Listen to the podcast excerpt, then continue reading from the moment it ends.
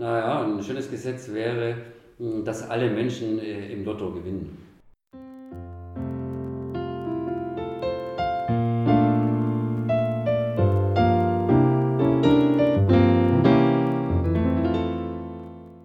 Ich freue mich, euch zur dritten Folge unseres Podcasts begrüßen zu dürfen. Heute sprechen wir mit dem Religionswissenschaftler Horst Junginger. Also dann, kurze Vorstellung. Nach dem Studium der Religionswissenschaften, Philosophie, Geschichtswissenschaften und Arabistik an den Universitäten Berlin und Tübingen habilitierte er 2010 an der Universität Tübingen. Von 2011 bis 2014 war er dann Vertretungsprofessor für Religionswissenschaft an der Ludwig-Maximilians-Universität in München und seit 2014 bekleidet er eine Vertretungsprofessur für allgemeine und vergleichende Religionswissenschaft an der Universität Leipzig.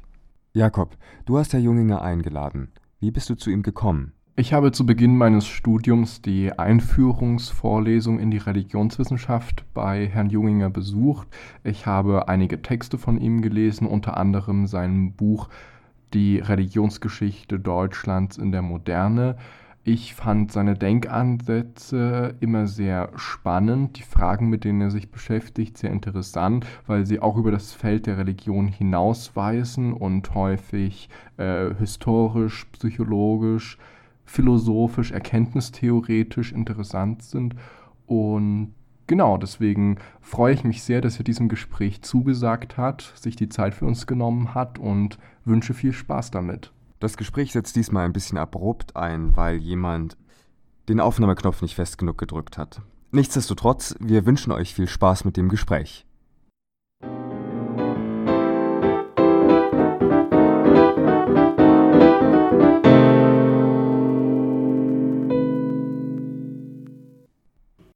Äh, ich fange mit der ersten Frage etwas leichter an, denn viele Hörer können sich vielleicht nicht genau vorstellen, was sich hinter dem Fach der Religionswissenschaft verbirgt.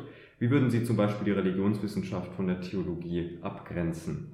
Äh, ja, diese Frage, was die Religionswissenschaft macht, äh, auch im Unterschied zur Theologie, Theologie, ist ganz wichtig. Wir haben immer unseren, unsere Studierenden in den ersten Semestern, wenn die bei uns anfangen, Religionswissenschaft zu studieren, dann fahren sie nach Hause zu ihren Eltern und dann fragen die Eltern, was studierst du? Äh, Religionswissenschaft und dann kommt die Rückfrage, ja, katholische oder evangelische? Und äh, das sieht man daran, dass in der allgemeinen Bevölkerung eigentlich gar kein richtiges Verständnis für die Arbeit der Religionswissenschaft da ist. Zum Teil äh, muss ich jetzt ein bisschen leiser sprechen, auch in den Hochschulverwaltungen und auch in den Universitäten ist es oft so, dass man gar nicht so richtig weiß, was den Unterschied zwischen Theologie und Religionswissenschaft ausmacht.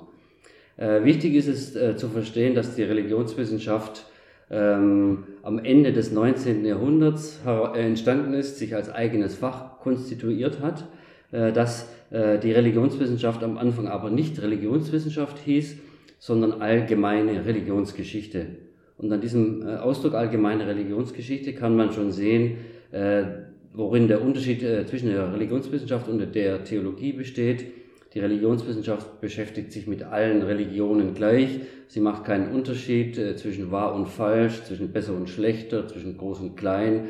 Äh, solche ähm, äh, normativen Prämissen, die in den Religionen enthalten sind, äh, spielen bei uns nur auf der sekundären Ebene der Betrachtung eine Rolle.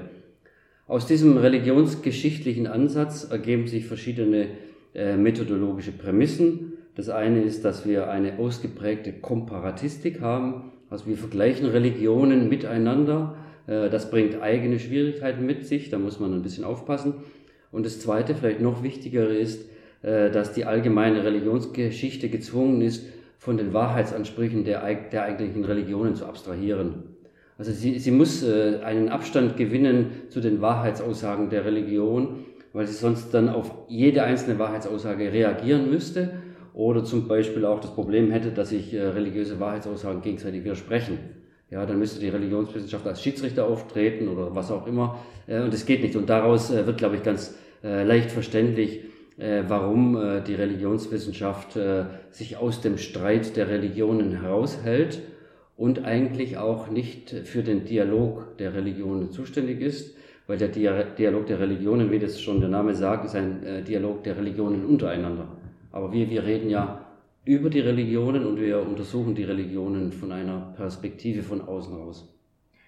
Vielleicht darf ich Sie in Zusammenhang damit mit einem Zitat aus Ihrem Buch konfrontieren, äh, aus der äh, Religionsgeschichte Deutschlands in der Moderne. Da schreiben Sie in dem Theoriekapitel, die Suspension der religiösen Wahrheitsfrage ist die Conditio sine qua non jeder wissenschaftlichen Beschäftigung der Religion. Das heißt, dass die Frage nach der Wahrheit einer Religion ausgeklammert wird, ist die Voraussetzung dafür, sich überhaupt wissenschaftlich mit der Religion auseinanderzusetzen. Ähm, nach diesem Zitat, so wie ich das auffasse, ist die Theologie keine Wissenschaft. Ähm, ist das eine Implikation, die Sie mit diesem Zitat beabsichtigt haben? Ähm, äh, erstmal freue ich mich, dass Sie das, äh, dieses Theoriekapitel gelesen haben. äh, viele Menschen, die das, dieses Buch lesen, äh, die überspringen das Theoriekapitel, weil es ihnen zu kompliziert ist. ja, die, die, die Suspension der Wahrheitsfrage, das ist im Prinzip äh, die, die Gründungsurkunde, das Gründungsdokument äh, der Religionswissenschaft. Äh, davon ist völlig unabhängig, ob der Religionswissenschaftler selbst religiös ist oder ob er dieses oder jenes lieber Kaffee trinkt oder schwul ist oder irgendetwas macht. Das ist ganz unbenommen, wie ein Germanist oder ein Historiker auch alles Mögliche sein kann, religiös oder nicht religiös. Äh, religiös. Äh, die, Wahrheit, die, die, die Suspendierung der Wahrheitsfrage ist die, das Sine qua non der Religionswissenschaft. Ich habe nicht gesagt, der Wissenschaft als solcher. Aber es ist ein, äh, da gebe ich durchaus recht, ein Qualifikationskriterium für Wissenschaftlichkeit. Ähm, die Theologie ist zum Teil, äh, äh, liegt äh, zum Teil auf dieser Linie äh, der Religionswissenschaft. Denken wir nur an die Kirchengeschichte oder an die historischen Fächern, aber zum Teil eben auch nicht, äh, wenn es dann im engeren Sinne um dogmatische Glaubensaussagen geht, um die Fundamentaltheologie, um die systematische Theologie oder um die Missionswissenschaft und solche Dinge, die äh, sind mit einem äh, gängigen Wissenschaftsverständnis nicht so ohne weiteres äh, kompatibel. Auf der anderen Seite äh, stellt man bei den Theologien auch fest, äh, dass sie selbst, ähm, wie soll ich sagen, sich selbst von ihren Glaubensaussagen etwas entfernen, vor allem die Kirchenhistoriker, äh, die sagen, wir unterscheiden uns überhaupt nicht von der säkularen Geschichtswissenschaft. Ja, die sagen, wir machen genau das Gleiche wie die säkularen Historiker. Damit bringen sie eigentlich zum Ausdruck, dass äh, Gott für sie keine Rolle mehr spielt. Ja, Sie haben das, glaube ich, als die Enttheologisierung der Kirchengeschichte Ja, ach so, ja, gut. ja, das stimmt, ja, das meinte ich auch so.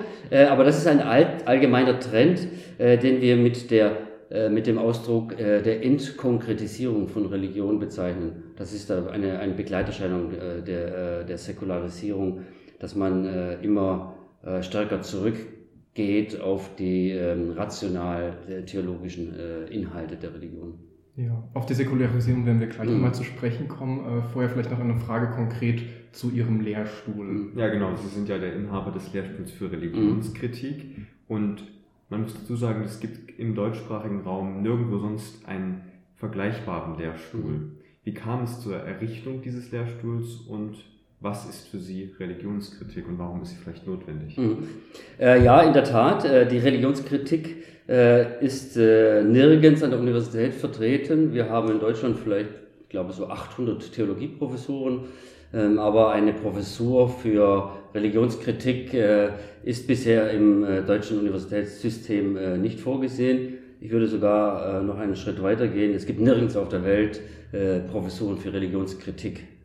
Ähm, und auch diese Professur für Religionskritik ist nicht aus dem System heraus entstanden, sondern geht auf die ehrenwerte äh, Stiftung eines äh, edlen Spenders zurück, äh, des Kirchenkritikers Adolf Holl, der Ende Januar in Österreich gestorben ist, ein ganz bekannter Intellektueller in Österreich. Und der hatte das Gefühl, am Ende seines Lebens noch etwas Gutes tun zu sollen. Und wir in Deutschland haben das ja nicht so mit dieser ähm, ja, dass man einfach aus diesem Grund etwas äh, stiftet, wie in Amerika. Da gibt es ja sehr viele äh, Stiftungslehrstühle. Ähm, und äh, der hat dann die Idee gehabt, für, diesen, für diese äh, Stiftungsprofessur das Geld zu geben. Und dann hat das, kann ich vielleicht auch am Rande erwähnen, äh, fünf Jahre gedauert, bis er sein Geld an den Mann bekommen konnte, weil viele Univers fünf Universitäten abgelehnt haben äh, weil sie gesagt haben, nee, wir wollen keine Religionskritik haben. Äh, Religionskritik, äh, das ist wie ja, Kirchen anzünden oder das ist Atheismus oder sowas, ja.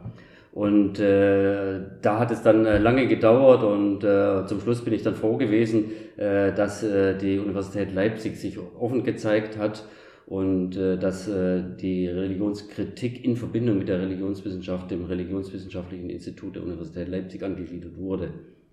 Äh, meine Auffassung, oder anders gesagt, ähm, die Grundlage jeder Wissenschaft äh, ist die kritische Methode, die Kritik. Also es gibt keine Wissenschaft, äh, die für sich die, die beanspruchen kann, wissenschaftlich zu sein, die nicht auf der Grundlage von Kritik arbeitet. Insofern ist die, wird der Religionskritik etwas Negatives unterschoben, das so gar nicht so enthalten ist. Die Religionskritik zielt nicht darauf ab, die Religion abzuschaffen, wie zum Beispiel auch die Literaturkritik äh, nicht intendiert, die Literatur abzuschaffen oder die Kulturkritik, die Kultur oder äh, was auch immer. Äh, die, die Betonung der, des religionskritischen Moments äh, ist eben bei meiner Stelle etwas stärker hervorgehoben, aber ich verstehe mich als kritisch arbeitender Religionswissenschaftler, äh, der in der Religionswissenschaft und in der Betonung der Religionskritik gar keinen großen Unterschied sieht. Ähm, es sind eher äh, Grundsatzfragen, die da eine Rolle spielen. Da geht es nicht, äh, dass ich jetzt beispielsweise eine negativere Einstellung der Religion gegenüber hätte, wie meine Kollegen hier in Leipzig. Äh, das ist ein Missverständnis, das sich mit diesem Wort verbindet, weil tatsächlich wir in einer eigentlich einigermaßen säkularisierten Gesellschaft leben, aber es gibt bestimmte Begriffe, die, ich würde nicht sagen tabuisiert, aber die doch so ein bisschen äh, komisch angesehen sind, wie Atheismus, Religionskritik. Äh, da schleicht sich leicht äh, der Vorwurf der Morallosigkeit ein. ja, so ist das Kritik sozusagen einmal im wissenschaftlichen Sinne mhm. verstanden und einmal im vielleicht alltagssprachlichen Verständnis. Ja, ich unterscheide da äh, vier Arten der Religionskritik, äh, zwei interne und zwei externe. Die zwei internen ist die Kritik der Religion an einer anderen Religion die zweite interne Religionskritik äh, ist die Kritik der Religion an der eigenen Religion. Die führt dann zur Reformation oder zur äh, Verbesserung der Religions. Und die beiden anderen externen Religionskritiken ist meiner Terminologie nach die weltanschauliche Religionskritik und die wissenschaftliche Religionskritik. Und Sie sehen, dass ich mich mit dem Letzteren identifiziere. und die weltanschauliche Religionskritik redet auch von außen über die Religion äh, hält sie aber für grundsätzlich äh, falsch und schlecht und findet überhaupt, äh, dass man eigentlich die Religion abschaffen sollte. Ja, wir, äh, uns geht es eigentlich darum, äh, besser zu verstehen, wie Religionen funktionieren, was ist ihre Aufgabe, wie sind sie entstanden, was ist ihre Funktion, kann man erkenntnistheoretisch etwas über die religiösen Inhalte sagen äh, und so weiter. Und jetzt noch eine reine Frage des mhm. Interesses, wie sieht denn das aus, wenn man einen Lehrstuhl stiften möchte? Bezahlt man dann einmal eine Summe an die Universität oder ist das mhm. oder wird das dauerhaft dann ge, gespeist aus diesem Vermögen? Mhm. Ah, ich höre das Interesse raus, Sie machen bald eine Erbschaft. Das ist, das ist sehr klug, ja, sich da rechtzeitig Gedanken drüber zu machen. Äh, man, man, es gibt mehrere Möglichkeiten. Man, man tritt direkt in Kontakt mit der Universität. Äh, dann gibt es Gespräche, Vorgespräche, man trifft sich, äh, die Universität setzt einen Vertrag auf und man bespricht bestimmte Dinge ab. Ähm, oder man geht, äh, es gibt zwei größere Stifterverbände, man wendet sich an den, an einen von den beiden, da muss man aber eine relativ hohe Jahresgebühr bezahlen, also das ist äh, eher für äh, Wirtschaftsunternehmen. Durch die Liberalisierung und in gewisser Weise auch Ökonomisierung der Universitäten hat die Zahl der Stiftungsprofessoren in Deutschland deutlich zugenommen. Wir haben mittlerweile über 1000 Stiftungsprofessoren, äh, die natürlich von Wirtschaftsunternehmen gestiftet werden, äh, die, äh, die auch offen zugeben, ökonomische Interessen verfolgen. Ja, da ist die Frage, hm, ist der Stift, der, derjenige, der dann diese Professur innehat, ist er frei in seiner Forschung oder muss er, wenn Microsoft oder die Deutsche Bank äh, 10 Millionen Euro gibt, muss er dann Rechenschaft ablegen? Ist er verpflichtet, äh, der Bank oder dem Geldgeber zuerst zu berichten. Äh, da gibt es auch in Deutschland einige unschöne Fälle und äh, in manchen Fällen weigern sich die Beteiligten auch die Verträge offenzulegen. In den USA gibt es auch unschöne Beispiele, wo dann die, die, die gestiftete, die von, von einer Zigarettenfirma gestiftete Professur herausfindet, dass äh, das Rauchen gar nicht so schädlich ist, ja, oder wenn das Geld von äh, einer Lebensmittel, äh, von einem Lebensmittelkonzern kommt, dann, dann findet man heraus, ja, Zucker ist eigentlich ein richtiges Nahrungsmittel und so. Ja, so krass ist es nicht immer, aber der Tendenz nach äh, bestehen solche der, Gefahren. Der, der McDonalds-Lehrstuhl genau. für Ernährungswissenschaften. für gutes Essen. Umso erstaunlicher war es, äh, und das hat mich dann auch tatsächlich ein bisschen gestört, dass der Adolf Voll, der überhaupt keine ökonomischen oder wirtschaftlichen Interessen verfolgt, äh, dass man dem unterstellt, äh, er würde damit irgendwie äh, negative Absichten verfolgen. Vielleicht können Sie diesen Diskurs, der sich da entsponnen hat, mhm. nochmal so kurz vertiefen, dass die Hörer sich das vorstellen können. Also was gab es wahrscheinlich auch gerade von kirchlicher Seite für konkrete Kritik an der Errichtung eines Lehrstuhls für Religionskritik? Ähm, ja, ich möchte da jetzt nicht so ins Detail gehen, aber ähm, ich kann zum Beispiel die, die LMU, die Ludwig-Maximilians-Universität anführen, wo ich auch äh, sechs äh, Semester gelehrt habe.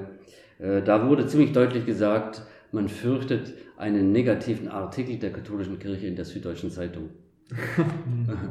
ja, so viel zum Thema äh, freie äh, Universität. Und äh, hinzufügen muss man aber, dass, äh, äh, dass die Aussage von jemandem kam, der überhaupt nicht äh, kirchlich gebunden ist, der sich mhm. sogar explizit als säkular versteht. Also da sind noch äh, äh, Bindungen alter Art da. Ich will jetzt nicht sagen, äh, vor allem im Süden, aber tatsächlich ist es vor allem im Süden, im Süden in Baden-Württemberg und vor allem in Bayern, ähm, wo dann äh, einfach äh, Regeln eingeschliffen sind, äh, die, äh, die unterhalb der Oberfläche äh, liegen, wo es dann ein Telefonat zwischen Wissenschaftsministerium und Hochschulleitung gibt und solche Dinge da. Äh, und da versucht man eben äh, keine Probleme aufzuwerfen. Und äh, wahrscheinlich haben, haben die in München gedacht, äh, das würde irgendwie äh, groß Problem werden. Okay, wir wollen uns nun etwas der, der inhaltlichen mhm. Seite der Religionskritik zuwenden. Und wenn man über Religionskritik spricht, ist Säkularisierung eines der am häufigsten mhm. genannten Schlagwörter. Das ist ja jetzt auch schon mhm. mal zur Sprache gekommen.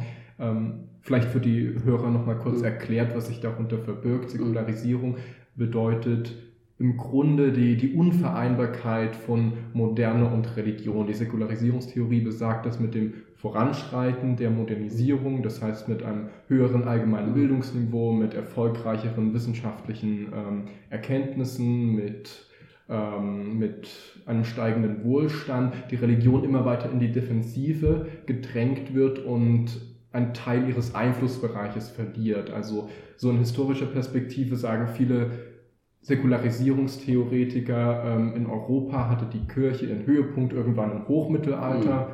vielleicht unter Innozenz III. Und ab dann ging es mehr oder weniger abwärts. Die Reformation hat die Kirche gespalten und damit geschwächt. Dann im 17., 18. Jahrhundert mussten sie sich äh, den absolutistischen Staaten unterordnen. Dann kam die Aufklärung, mit der Aufklärung kam der Atheismus. Immer weniger Leute äh, bekennen sich heutzutage zu einer Kirche. Äh, die, die sich noch bekennen, empfinden die Moralvorstellungen als nicht mehr verbindlich, besuchen nicht mehr so häufig die Kirche und der Einflussbereich geht immer weiter zurück. Das ist so das gängige Narrativ dieser Säkularisierungsthese. Das äh, wirkt auf den ersten Blick sehr überzeugend, ähm, fast ein bisschen zu überzeugend, um wahr zu sein. Deswegen unsere Frage, was halten Sie von dieser Säkularisierungsidee? Also die, Sie haben äh, die, in Anführungszeichen, die Säkularisierungsthese gut geschildert, aber die Religionswissenschaft hat die Säkularisierungsthese nie vertreten. Ähm, die, die, schon aus dem einfachen Grund, weil wir uns dauernd mit Religionen beschäftigen und äh, wir äh, nicht die Feststellung machen, äh, dass äh, Moderne und Religion inkompatibel seien. Also diese Zuspitzung ähm, ist Quatsch und sie wurde eigentlich auch äh, von niemand, von keinem seriösen Wissenschaftler vertreten. Äh, da wird auch so ein bisschen so ein äh, Popanz aufgebaut, als ob es so Massen von Wissenschaftlern gegeben hätte, die die Säkularisierungsthese vertreten hätten. Es gab in den 70er Jahren tatsächlich in der Soziologie oder in anderen Fächern Wissenschaftler, die das gemeint haben. Aber ähm, das war so aus dem aus dieser evolutionären Teleologie, also dieser Zielgerichtetheit heraus, dass man denkt, äh, ähm, die Religion äh, wird immer weniger und zum Schluss stirbt sie ab. Äh, eine Theorie, die religiöse Menschen sowieso nicht vertreten können. Äh, erstens, zweitens, äh, beschreibt man damit nur Phänomene in westlich kapitalistischen Ländern, in anderen Ländern nimmt die Religion stark zu oder in einigen Ländern nimmt sie stark zu. Ähm, also insofern ist die, die Säkularisierungsthese falsch, sondern es gibt immer nur Relationen von Religion und Säkularität. Wir haben hier in Leipzig einen sehr schönen Forschungsverbund, die Kollegforschungsgruppe Multiple Secularities, das ist äh, deutsche Spitzenforschung, äh, die äh, dieses Verhältnis untersuchen, äh, wie, die, äh, wie das Säkulare und das Religiöse sich zueinander verhalten und äh, die im Vergleich zeigen können, ähm, dass es ganz unterschiedliche Möglichkeiten gibt, äh, Religion in der Moderne zu leben. Also dieses europäische Modell äh, ist äh, nicht so ohne weiteres generalisierbar. Dennoch, und das sollte man auch nicht vernachlässigen, äh, die Gegenthese zur Säkularisierungsthese äh, meint, äh, geht natürlich in die andere Richtung, vor allem wenn es von religiöser Seite vorgetragen wird. Aber es gibt natürlich einen messbaren Rückgang der Kirchenbindung. Das lässt sich nicht bestreiten. Die Zahl der Kirchenmitglieder hat rapide nachgelassen. Wir hatten zum Ende des Zweiten Weltkrieges noch 95 bis 96 Prozent aller Deutschen, die Mitglied in einer evangelischen oder katholischen Kirche waren. Äh, das ist dann in den 70er und 80er Jahren, also noch vor dem Ende der DDR in Westdeutschland schon auf ja, 80 Prozent zurückgegangen und mittlerweile sind wir bei ungefähr einem Drittel Protestanten, einem Drittel Katholiken und einem Drittel, die nicht sind. Äh, Leute, die man in, in, den USA The Nons nennt, also die weder äh, äh, kirchlich gebunden sind oder irgendeiner Religion angehören. Und ich würde auch sagen, das lässt sich natürlich nicht äh, mit äh, statistischen Daten so ohne weiteres erfassen, aber ich würde auch sagen, dass die Menschen, die noch in der Kirche sind, weniger religiös geworden sind. Man kann das bei indirekten Kriterien, also wenn man beispielsweise die Häufigkeit des Kirchgangsbesuches misst, wenn man über Umfragen herausfindet, wie hoch die Beteiligung beim Abendmahl ist. Und da kann man schon klar erkennen, dass die Bindewirkung der Kirche nachlässt. Also insofern äh, ist es nicht gut, äh, die, Säkul die Säkularisierungsthese zu vertreten und es ist auch nicht gut, die Antisäkularisierungsthese zu vertreten. Aber in der Wissenschaft hat es sowieso äh, niemand gemacht, der äh, sozusagen in der Nähe der Religion arbeitet. Ich wollte, ich wollte mal ein kleines Beispiel geben und danach sozusagen die Frage stellen. In den 1930er Jahren ist äh, in Papua-Neuguinea aufgefallen, dass äh, ein, ein indigener Stamm nämlich die Fore, an einer Erkrankung litten, zu großen Teilen, die sie Kuro genannt haben, was übersetzt Muskelzittern bedeutet. Also die Leute hatten sozusagen, haben, konnten ihre Bewegung nicht mehr richtig kontrollieren und etwa ein paar Wochen später verstarben sie dann. Man hat angefangen, das zu untersuchen, weil man sich halt gewundert hat, wie kann das sein, dass diese Erkrankung dort vorkommt und nirgendwo sonst. Und hat am Ende die Ursache darin gefunden, dass die Kuro eine religiöse, eine religiöse Tradition hatten, dass die Verstorbenen von den unterschiedlichen Mitgliedern des Clanes aufgegessen wurden. Und äh, damit haben sie eine Prionenerkrankung immer mit sich sozusagen weitergegeben. Mhm. Und das ist bloß ein kleines Beispiel, um jetzt sozusagen zur Frage hinzuleiten. Fallen Ihnen konkrete Beispiele ein, in denen solche religiösen Vorschriften einer, einer Gesellschaft entweder zum Fortschritt verholfen haben, also reale, reale Vorteile hatten, oder eben sozusagen rückschrittlich gehalten haben? Mhm. Also grundsätzlich kann man sagen, äh, das ist sozusagen der, die historische Evidenz aus dem Rückblick, äh, dass äh, Religionen nicht gegen die Evolution handeln, wenn sie überleben wollen. Also das ist unmöglich, wenn man das auf Dauer machen würde, dann würde eine Religion nicht überleben. Also es kann keinen zu großen Gegensatz gegen den medizinischen Fortschritt geben und solche Dinge. Also das muss man aufgeben. Und eine Sache, die wir in der Religionswissenschaft studieren, unterrichten, ist diese äh, evolutionären Anpassungsprozesse von Religionen an die historische, kulturelle, medizinische Entwicklung. Äh, Religionen sind äh, viel stärker dem Wandel unterworfen, als man eigentlich denkt, als der Laie denkt. Die, die, die Glaubenslehren des Christentums haben vor 300 Jahren völlig anders ausgesehen als heute. Also da gibt es viele Dinge, die nicht so sind. Und äh, so ist es natürlich dort auch. Aber äh, in, meistens ist es so, dass man ähm, Dinge, die man nicht erklären kann, äh, dass, man, äh, da, dass man da einen alternativen Erklärungsansatz sucht und äh, in dem Fall einen religiösen Ansatz und dann kommen die westlichen Forscher und stellen dann mit Freude fest, aha, da war ja doch tatsächlich was Richtiges dahinter. Also da gab es eine natürliche Ursache. Ähm, also wir, wir sehen da äh, dieses, äh, diesen Zusammenhang von Ursache und Wirkung, äh, der äh, stark ähm, religionsproduktiv wirkt. wirkt, äh, wirkt. wenn wir Ursachen haben, auf die wir uns keinen Reim machen können. Also wenn, wenn, wenn ein Angehöriger von uns stirbt, wenn unser Kind stirbt, wenn wir selber sterben, was passiert dann? dann kommt man ins Grübeln über die großen Fragen der Welt und dann ähm, ähm, kommt man zu dieser oder jener Antwort. Und was Papua-Neuguinea betrifft, ist dann die Frage der Magie, ob man Einfluss nehmen kann darauf, äh, ob man tatsächlich äh, dem Schicksal äh, ausgeliefert ist. Äh, wenn man durch bestimmte religiöse Zeremonien Einfluss nehmen kann, können diese falsifiziert werden beim Fortschritt der Medizin und der Naturwissenschaften. Und ähm, da äh, gibt es dann äh, religiöse Entwicklungen, die ähm, ja, äh, die einen ähm, plausiblen Umgang, äh, Plausibilisierungsmuster zur Verfügung stellen, wie man mit solchen Dingen zurechtkommt, die man sich nicht erklären kann. Also, aber wäre es dann zu, zu einfach äh, zu sagen, zum Beispiel die islamische Kultur ist erfolgreich gewesen, weil eine eine sozusagen religiöse oder rituelle Handlung ist das Waschen vom Beten oder sowas. Äh, das wäre viel zu einfach. Ohne, ohne, zu wissen, dass es jetzt sozusagen vielleicht vor Infektionen schützt, mm. dass es dann aber trotzdem einen protektiven mm. Effekt hatte. Ja, das kann man äh, zum Beispiel, wenn man sich über die Speisegebote Gedanken macht, ja, warum isst man kein Schweinefleisch äh, in Ländern, in denen es zu heiß ist und so. Äh, da gibt es natürlich Zusammenhänge, aber man sollte auch aufpassen, dass man, äh, äh, dass man das nicht zu sehr vereinfacht weil es immer multifaktorelle äh, Dinge sind, die hineinspielen. Das ist nie nur ein einziger Faktor, der sozusagen über Leben und Tod äh, bestimmt. Aber natürlich äh, war das Kamel entscheidend für die Ausbreitung des Islams ähm, oder andere Faktoren, äh, die da eine Rolle spielen. Und natürlich sind äh, Religionen, äh, die auf einer Insel entstanden sind, haben die eine andere Gestalt als die Religionen, die im arktischen Festland oder so. Also da gibt es tatsächlich äh, Unterschiede. Ähm, ja, die, der, der, unterschiedliche Erklärungsansatz ähm, äh, lässt, ist natürlich ähm, der, die Frage, die die Wissenschaft umtreibt und äh, Ethnologen, die ins Feld gehen, äh, die dann äh, mit dem, was wir vorher angesprochen haben, konfrontiert sind äh, können Sie äh, diese Gesellschaften erforschen, wenn Sie im Hinterkopf haben, das ist doch Quatsch, was die machen.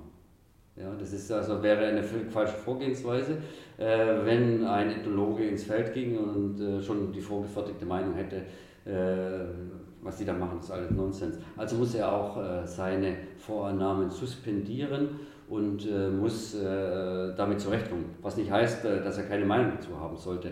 Und sich aber immer selber hinterfragen muss, äh, ob äh, er sozusagen mit seinen Vorurteilen äh, sein eigenes Denken beeinträchtigt. Aber natürlich auch in, in die andere Richtung. Wir kennen das von der Ethnologie, dieses Going Native, haben wir oft von Ethnologen, die sich mit ihrem Untersuchungsobjekt identifizieren.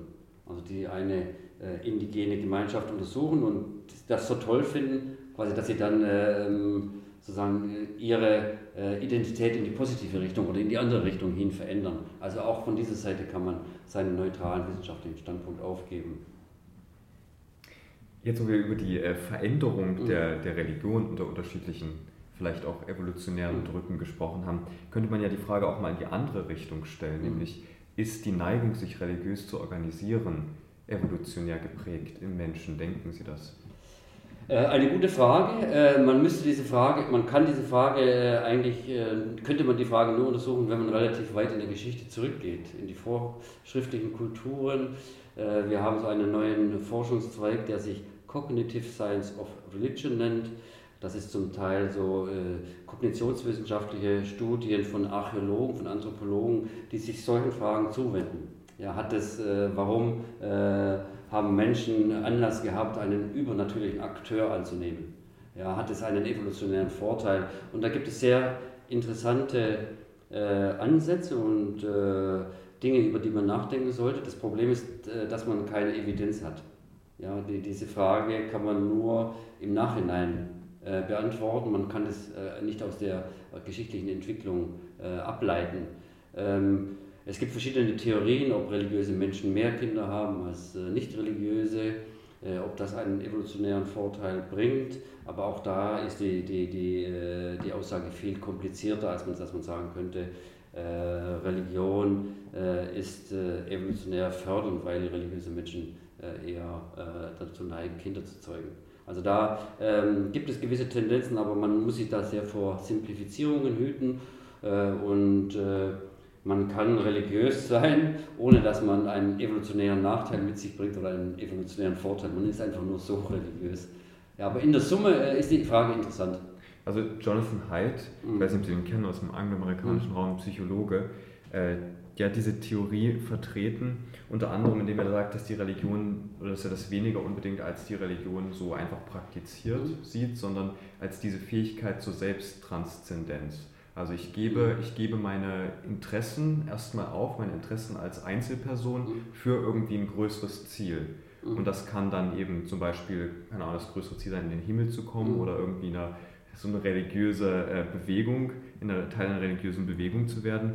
Aber dass diese, diese Fähigkeit zur Selbsttranszendenz und sich in einer Gruppe unterzuordnen, dass das sozusagen der, das treibende Merkmal ist, was dann letzten Endes auch zur religiösen Organisierung führen kann. Ähm, ja, ähm, mich stört ein bisschen äh, das Wort Transzendenz in dem, äh, das Wort Selbsttranszendenz. Das ähnelt so ein bisschen an die äh, christliche Aussage, die Menschen wollen so sein wie Gott. Ja, sozusagen, die äh, erheben sich über ihren menschlichen Zustand hinaus und äh, ähm, ähm, werden dadurch äh, minderwertige Wesen, wenn sie diesen Transzendierungsschritt nicht mitmachen. Äh, und äh, dabei haben sie jetzt aber, wie Sie das auch gesagt haben, das Soziale mit äh, hineingenommen, wie Emil Dürkheim, der Religionssoziologe, sehr stark auf die soziale Form der Vergemeinschaftung abhebt, der sagt, ähm, diese soziale Vergemeinschaftung ist im Prinzip schon ein religionstreibendes Moment. Also da benötigt es diese überempirische Transzendenz nicht. Und das wäre der Punkt, den man hier fragen müsste, was ist im Moment gemeint mit Transzendenz? Ist es tatsächlich etwas Innerweltliches äh, oder ist es etwas äh, Überweltliches, was gedacht wird?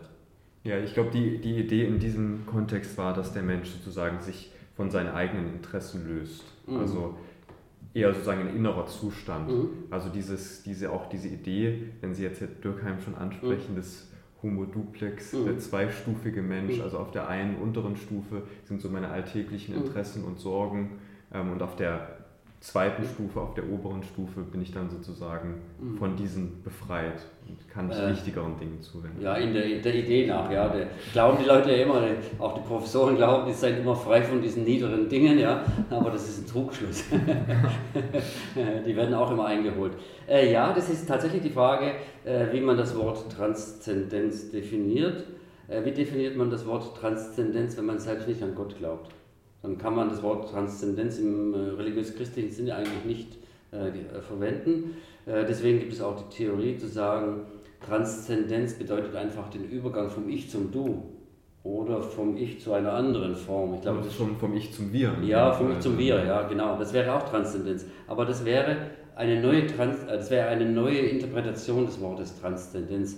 Und das, das müsste man quasi seiner Theorie vorausschicken was man damit genau meint und inwiefern man sich von dem Wort Transzendenz abgrenzt, äh, was aber ähm, ein Wort ist, das äh, aus dem äh, christlichen Bereich kommt, das sich nicht so ohne weiteres auf diese Gemeinschaft anwenden lässt, die sie vorher auf Papua-Neuguinea oder wo, woanders angesprochen haben oder Religionen in Indien oder in anderen äh, Gegenden der Welt, die haben andere Jenseitsvorstellungen und da müsste man dann genau sehen, ob man die äh, durch das christliche Transzendenzmodell abdeckt oder ob die nicht etwas anderes meinen. Für jemand, der äh, in allem äh, Religion sieht, äh, Polytheist oder ein Pantheist, für den gibt es dieses Transzendente ja in dem Sinne gar nicht. Ja, der ist äh, quasi, der hat die Trans Transzendenz in seinen eigenen Bereich mit aufgenommen.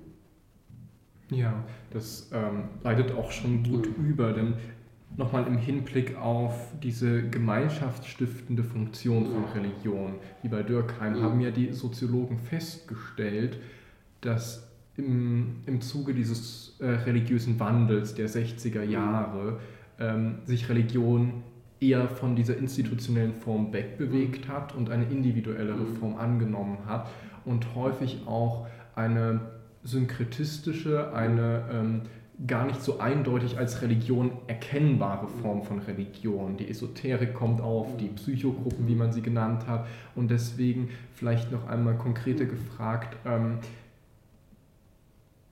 ist, es, ist es möglich, dass der Mensch ohne einen Glauben, den wir im weitesten Sinne als religiös bezeichnen können, überhaupt existieren kann? Oder sind diese. Menschen, die sich als nicht religiös bezeichnen, weil sie irgendeine Aversion gegen das Religiössein hegen, aber sich gleichzeitig auf Konzepte wie Spiritualität oder Schicksal oder sowas berufen, nicht auch religiös? Mhm. Also vielleicht äh, von hinten äh, beantwortet, äh, man muss unterscheiden zwischen, zwischen dem normalen Glauben und zwischen dem nicht religiösen Glauben und dem religiösen Glauben. Auch nicht religiöse Menschen glauben sehr viele Dinge äh, die glauben äh, in einem ähm, nicht religiösen Sinne, dass äh, die, die, die Straßenbahn kommt, wenn sie sich dahin begeben. Und die, die glauben sehr viele Dinge, die einen anderen Status haben als der religiöse Glaube. Ähm, und da muss man genau sehen und da ergeben sich interessante, auch erkenntnistheoretisch interessante Fragestellungen, wenn man sozusagen den religiösen Glauben mit dem nicht religiösen Glauben ähm, gemeinsam denkt, äh, was dann passiert. Ähm, ja, aber ich würde davor warnen, äh, äh, alles so in einen Topf zu werfen und, und äh, sozusagen alles irgendwie ähm, religiös zu deuten. Das war so eine Reaktion auf die Säkularisierungsthese, dass man sagt, ja, das löst sich äh, in, in, äh, in andere Bereiche auf, das diffundiert von der Religion in die Kultur und so. Und eigentlich ist die Religion noch da, aber sie ist jetzt aber in diesem anderen Gewand. Ähm, die soziale Vergemeinschaftung haben Sie angesprochen. Ja, natürlich. Die, äh, wir sehen das jetzt in der Corona-Krise, auch hier an der Universität. Und in, in der Hinsicht bin ich zumindest dankbar dafür, dass die Studierenden sehen, wie wichtig äh, die soziale äh, Beziehungen untereinander sind, auch für ein sinnvolles Studium. Äh, das kann man ohne das gar nicht machen. Äh, und insofern äh, sind wir soziale Wesen, die ohne den anderen nicht auskommen. Auf der anderen Seite gibt es tatsächlich diese, diesen Trend zur Individualisierung, den kann man auch an sich selber beobachten. Ähm, wir, die wenigsten von uns wären wahrscheinlich noch bereit, äh, mit 20 Leuten in einem Schlafsaal zu schlafen. Äh, wir brauchen im Prinzip unsere Intimsphäre, das kennt jeder von uns. Äh, wir wären, glaube ich, nicht, oder viele von uns wären nicht bereit, in den Urlaub zu fahren und mit wildfremden Menschen ein Acht-Bettzimmer zu teilen. Ähm, da hat sich tatsächlich etwas verändert und es gibt ja auch nicht mehr so viele Wohngemeinschaften bei den Studierenden. Ähm, da hat sich einfach die, die, die, äh, die Entwicklung, äh, ich würde sagen, nicht nur zum Guten verändert. Äh, die Frage äh, dieser Individualisierung führt natürlich auch mit sich, dass die Fähigkeit zur Soziabilität nachlässt. Also wir sind gar nicht mehr so in der Lage, mit anderen Menschen eine Gemeinschaft zu bilden. Ähm, wir sind nicht so in der Lage, unsere Interessen in der Gruppe zu formulieren äh, jeder formuliert seine eigenen, also als Individuum seine Interessen und wundert sich dann, dass er äh, nicht damit durchdringt. Ja, das sind negative Begleiterscheinungen und da können tatsächlich Religionen äh, ihre Stärke ausspielen und äh, den Menschen, die sonst niemand haben, äh, ja, den Menschen eine Heimat ge geben. Äh, und es gibt viele Menschen, die alleine leben und man müsste dann genau sehen, auf welche Ursachen es zurückzuführen ist. Aber natürlich, es gibt unterschiedliche Formen. Äh, diese synkretistischen Mischungen äh, haben Sie angesprochen. Man nennt das auch äh, Bricolage. Jeder bastelt sich seine eigene Religion. Äh, wir in der Religionswissenschaft sagen religiöse Selbstermächtigung. Also ich nehme mir aus dem Bereich der Religion heraus, was ich möchte. Ich bastle einen Teil aus dem Hinduismus und dann habe ich noch ein Faible für den Dalai Lama und dann möchte ich aber aus dem Christentum was auch nicht missen und so. Und äh, da äh, setze ich mir meine Weltanschauung zusammen. Äh, das ist aber auch nichts Neues. Äh, das ist nur äh, in einem monotheistischen Kontext äh, etwas befremdlich, aber in anderen Gegenden der Welt, in Japan zum Beispiel, kann man durchaus gleichzeitig Buddhist, Shintoist und noch was anderes sein. Also diese Vorstellung, dass man nicht mischen soll, die ist bei uns weit verbreitet, aber alle Menschen mischen immer alles. Ich würde die Feiertage aus allen Religionen. Ja, das wäre was. Ja. Haben Sie was für den Wochenanfang auch oder nur fürs Wochenende? also man hat da ja noch eine Lücken. ich weiß nicht, ob Sie den Ansatz der Religious Economy kennen. Mhm. Ähm, also wo man versucht, dieses Rational Choice-Konzept mhm. aus den Wirtschaftswissenschaften mhm. auf die Religion zu übertragen. Und ähm, das ist so ein anderes Erklärungsmodell für die Säkularisierung ist in dem Sinne, dass sie sagen, die Institutionen, wie wir sie hier haben, mhm. ähm, die Landeskircheninstitutionen, die haben ausgedient mhm. ähm, und dass sich viele jetzt einer Privatreligion mhm. zuwenden, ist die Folge davon, dass äh, Angebot und Nachfrage nicht mehr miteinander konkurrieren, sondern dass es zwar immer noch das gleiche Angebot gibt, also dass Menschen stabil religiös sind, aber einfach äh, das Angebot nicht mehr der Nachfrage mhm. entspricht, dass die nicht mithalten mhm. können. Was, was halten Sie von diesem Erklärungskonzept? Ähm, ähm, es ist auf jeden Fall, es wäre es sinnvoll, Religion und Ökonomie zusammendenken, zusammenzudenken. Die ökonomische Seite der Religion ist wichtig und äh, wird lange vernachlässigt. Bei diesem äh, Ansatz habe ich äh, in mancher Hinsicht äh, Bedenken, zum Beispiel äh, Angebot und Nachfrage. Wer ist derjenige, der das Angebot zur Verfügung stellt?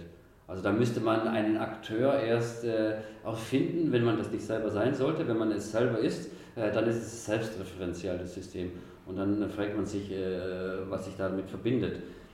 Ähm, äh, ja, aber natürlich äh, ist es tatsächlich auch so, dass in, ähm, ja, in spätkapitalistischen Gesellschaften oder in Situationen, wie wir sie jetzt haben, dass sich da auch die, die Religion anpasst. Oder wie wir das jetzt sehen mit diesen Pfingstkirchen in Lateinamerika, die äh, ein bestimmtes ökonomisches Modell dorthin transportieren äh, und die sich da auch einen ökonomischen Aufschwung oder eine ökonomische Besserstellung durch die Religion erhoffen, wenn sie dort Mitglied sind, was möglicherweise gar nicht falsch ist. Ja. Ähm, es gibt ja einige populärwissenschaftliche Autoren, die keine Religionswissenschaftler mhm. sind, aber sich über Religion äußern, wie zum Beispiel äh, Noah Yuval Harari mhm. in seinem Buch Die kurze Geschichte mhm. der Menschheit, wo er einen sehr weiten Religionsbegriff hat, wo er Dinge wie äh, Faschismus mhm. oder Humanismus auch mhm. als Religion mhm. auffasst, nämlich eben mit so einer funktionalistischen Religionsdefinition. Ähm, und genauso wenig gibt es ja in der Religionswissenschaft selbst Klarheit darüber, was unter dem Begriff Religion zu verstehen ist. Ähm, genauso wenig wie es in der Kulturwissenschaft Klarheit darüber gibt, was Kultur ist, oder in der Wirtschaftswissenschaft Klarheit darüber, was Wirtschaft ist. Glauben Sie, dass, ähm, dass das die Problematik zu sagen, ob jetzt, also ob es einen Rückgang der Religion gibt oder nicht, oder eine Hinwendung zu anderen religiösen Formen, vor allem auch darauf zurückzuführen ist, dass wir nicht genau sagen können, was Religion ist? Äh, nein, das glaube ich nicht. Äh, zunächst äh, zu Harari, äh, ich finde seinen Ansatz äh, sehr interessant, aber äh, wie Sie das auch angedeutet haben, in religionswissenschaftlicher Hinsicht ein bisschen naiv. Ja, er wirft viele Dinge in einen Topf und vergleicht manchmal Birnen mit Äpfeln. Ähm, ja, der Religionsbe die Diskussion des Religionsbegriffes äh, ist eine, eine, wichtige Sache. Das, äh, Im Prinzip ist es so eine, so eine Ritualsache für Studierende der Religionswissenschaft. Da, durch dieses Fegefeuer muss man mal durchgegangen sein, ja? dass, man sagt, äh, dass man sich Gedanken macht, äh, was bedeutet der Begriff Religion eigentlich. Und äh, das haben Sie ja auch mitbekommen, da wird andauernd darüber gestritten, es gibt so und so viele Begriffe von Religion und so weiter. Äh, das ist wichtig und gut, sollte aber nicht dazu führen, dass man Begriffe ganz aufgibt. Äh, Sie haben es gesagt, auch andere Fächer haben das gleiche Problem ähm, ähm, und äh, müssen äh, mit ihren Gegenstandsbeschreibungen zurechtkommen. Ähm, das Problem liegt ein bisschen an der philosophischen Schwäche der Religionswissenschaft oder der erkenntnistheoretischen Schwäche, weil diese Diskussionen äh, einen wesentlichen Bestandteil der Philosophie ausmachen. Ja, denken wir die Frage, äh, was macht einen Stuhl zum Stuhl? Ja, wie viele Beine braucht man? Braucht es eine Lehne? Und äh, ist äh, das Wesen der Rose schon in der Rose enthalten oder lege ich die Röte der Rose in das Wesen der Rose hinein? Also das sind Dinge, die, über die man äh, wichtigerweise nachdenkt, das ist auch sehr interessant, aber man äh, sollte sich nicht darin verlieren, äh, weil man äh, sonst zu dem einzig möglichen Schluss kommen würde und sagen würde, unsere Begriffe tauchen nicht. Ja, wir müssen eigentlich eine Computersprache haben oder wir müssen schweigen. Ja, der, und äh, die, die, die Sprache ist aber so, Sprache ist tainted, äh, Sprache ist nicht exakt. Ja, das sind immer äh, Dimensionen, die mitschwingen und man kann immer nur Annäherungswerte äh, finden und dann sagt man eben, ähm, ja, das ist äh, religiös, aber an den Rändern ist es doch vielleicht, äh, äh, gibt es Übergänge und äh, gerade haben Sie die psychodynamischen Theorie, äh, Technik angesprochen, die in der Esoterik eine große Rolle spielen. Ja, natürlich, und da gibt es Überschneidungsbereiche und da fängt es dann an, interessant zu werden.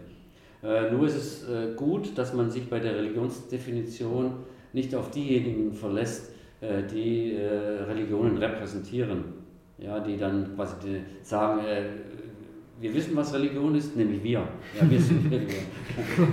und äh, so, so, läuft das aber bisher äh, im Allgemeinen und äh, natürlich nicht jeder kann das bestimmen, sondern das ist so ein hegemonialer Diskurs. Äh, derjenige, der das Sagen hat, bestimmt darüber, was Religion ist.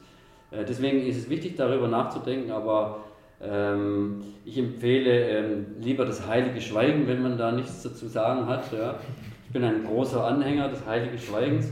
Ich sehe nur das Problem, dass die, die, die, die größten Vertreter dieser Theorie sich am wenigsten dran halten. die reden am meisten über das Problem, dass man eigentlich nichts über äh, Religion sagen kann.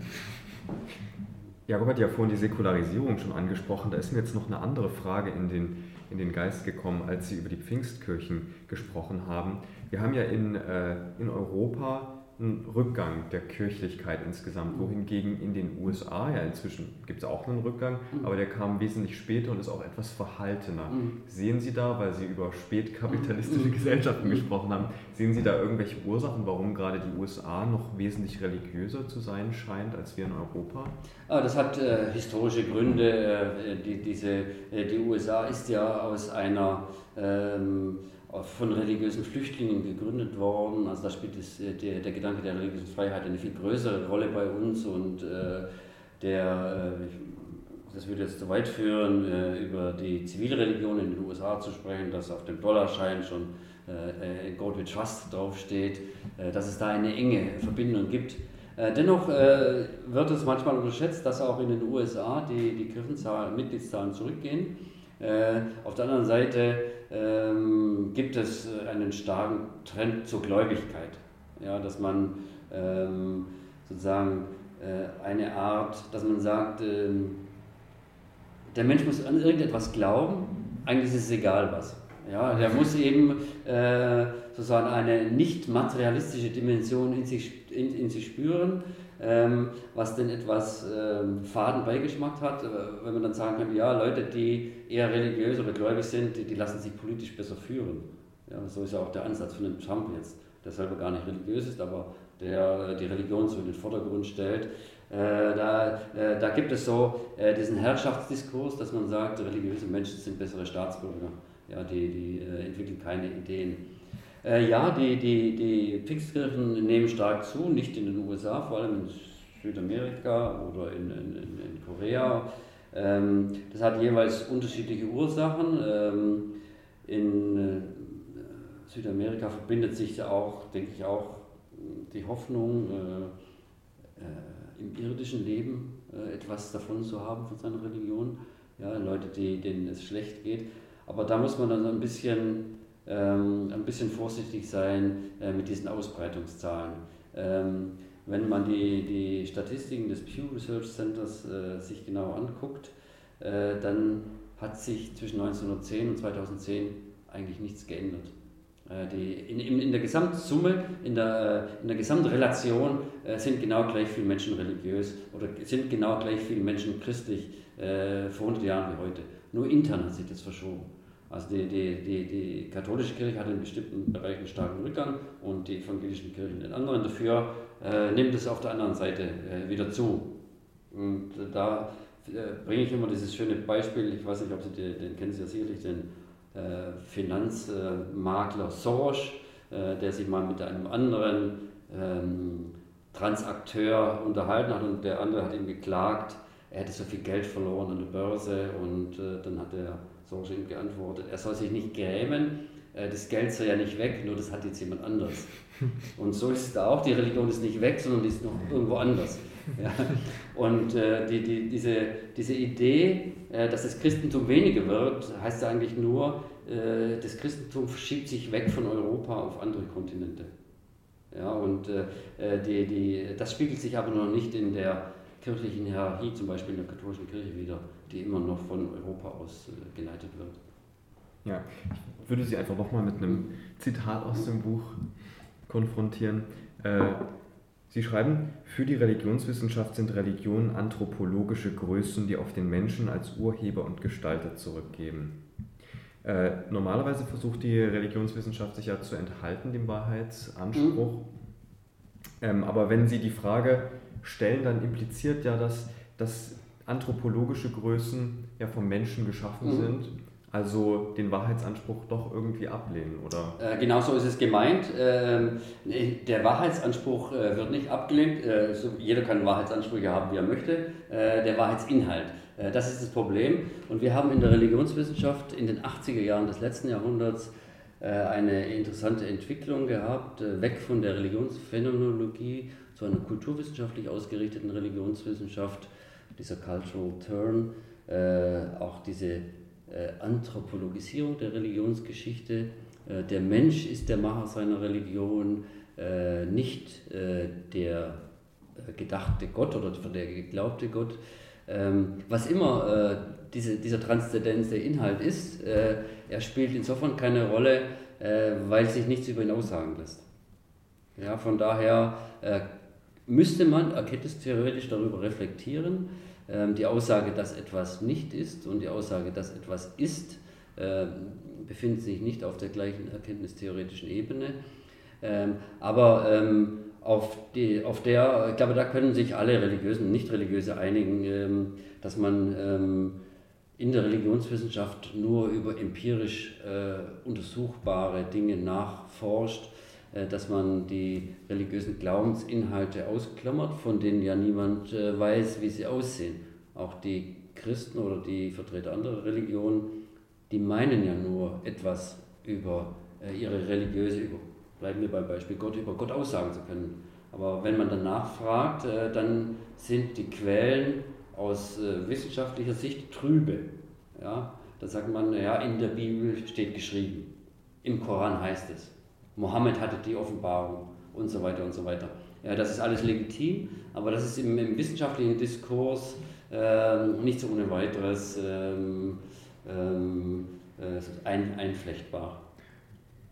Wenn ich das richtig verstanden habe, dann ist ja dieses Konzept der, der des methodologischen äh, Agnostizismus, mhm. wie man es nennt, mhm. ursprünglich entstanden, um keiner Religion den Vorzug zu geben, alle Religionen gleich zu behandeln ähm, aber heute habe ich das Gefühl, geht die Gefahr eher davon aus, dass der religiöse Agnostizismus, äh, der, dass der methodologische Agnostizismus aufgegeben wird, nicht zugunsten einer bestimmten Religion, sondern zugunsten des Atheismus. Wenn ich jetzt nämlich zum Beispiel in die äh, Cognitive Science of Religion schaue und mir einige Konzepte dort ansehe, wie zum Beispiel diese ähm, dieses Hyperactive Agency Device, äh, wo es darum geht, dass Gott eigentlich nur so eine evolutionäre Spantrille ist, das aus einem, also aus einem falschen Positiv heraus entstanden ist, äh, dann ist das ja eine ganz klare Absage an den Wahrheitsinhalt der Religion. Mhm. Äh, ja, man muss äh, in, in, der Tat bei der Cognitive Science of Religion gab es am Anfang diese äh, naturalistische Tendenz. Äh, das hat aber, glaube ich, auch mit, äh, mit der Religion zu tun, aber ich glaube, das hatte auch mehr äh, mit äh, innerwissenschaftlichen Abgrenzungsbemühungen gegenüber der Soziologie und anderen Disziplinen, also äh, Disziplinen, die nicht naturwissenschaftlich arbeiten, zu tun. Ähm, ja, äh, das hängt aber ein bisschen von äh, dem Begriff Atheismus ab. Atheismus bedeutet bei uns eigentlich, zumindest in Leipzig und im Osten der Republik, nicht mehr religionsfeindlich, sondern einfach nur noch religionslos, weil dieser Gegensatz nicht mehr da ist. Also ein Atheist kann ein Religionsfeind, Religionsgegner sein, aber äh, Atheisten sind auch einfach die nichts glauben, ja, die, die keinen, keinen Anspruch damit äh, verbinden. Ähm, und insofern ähm, gibt es tatsächlich die Tendenz, äh, sozusagen eine naturalistische Simplifizierung, aber ich würde das eher mh, auf dem innerwissenschaftlichen Bereich abhandeln wollen, äh, als auf diesen Streit, ob es Gott gibt oder ob es Gott nicht gibt, äh, der kein wissenschaftlicher Streit ist, sondern der ein, äh, eine weltanschauliche Auseinandersetzung impliziert. Aber, aber sehen Sie in evolutionspsychologischen mhm. und, und neurophysiologischen mhm. Erklärungsmodellen für Religion mhm. nicht die Implikation, dass es Gott nicht gibt? Ähm, ähm, ja, aber es gibt ja auch viele andere Dinge nicht. Ja, die, die, ähm, so, so argumentieren die, die Evolutionspsychologen. Ja, die, die, ähm, das würde ja auch äh, bezogen auf andere Religionen äh, bedeuten.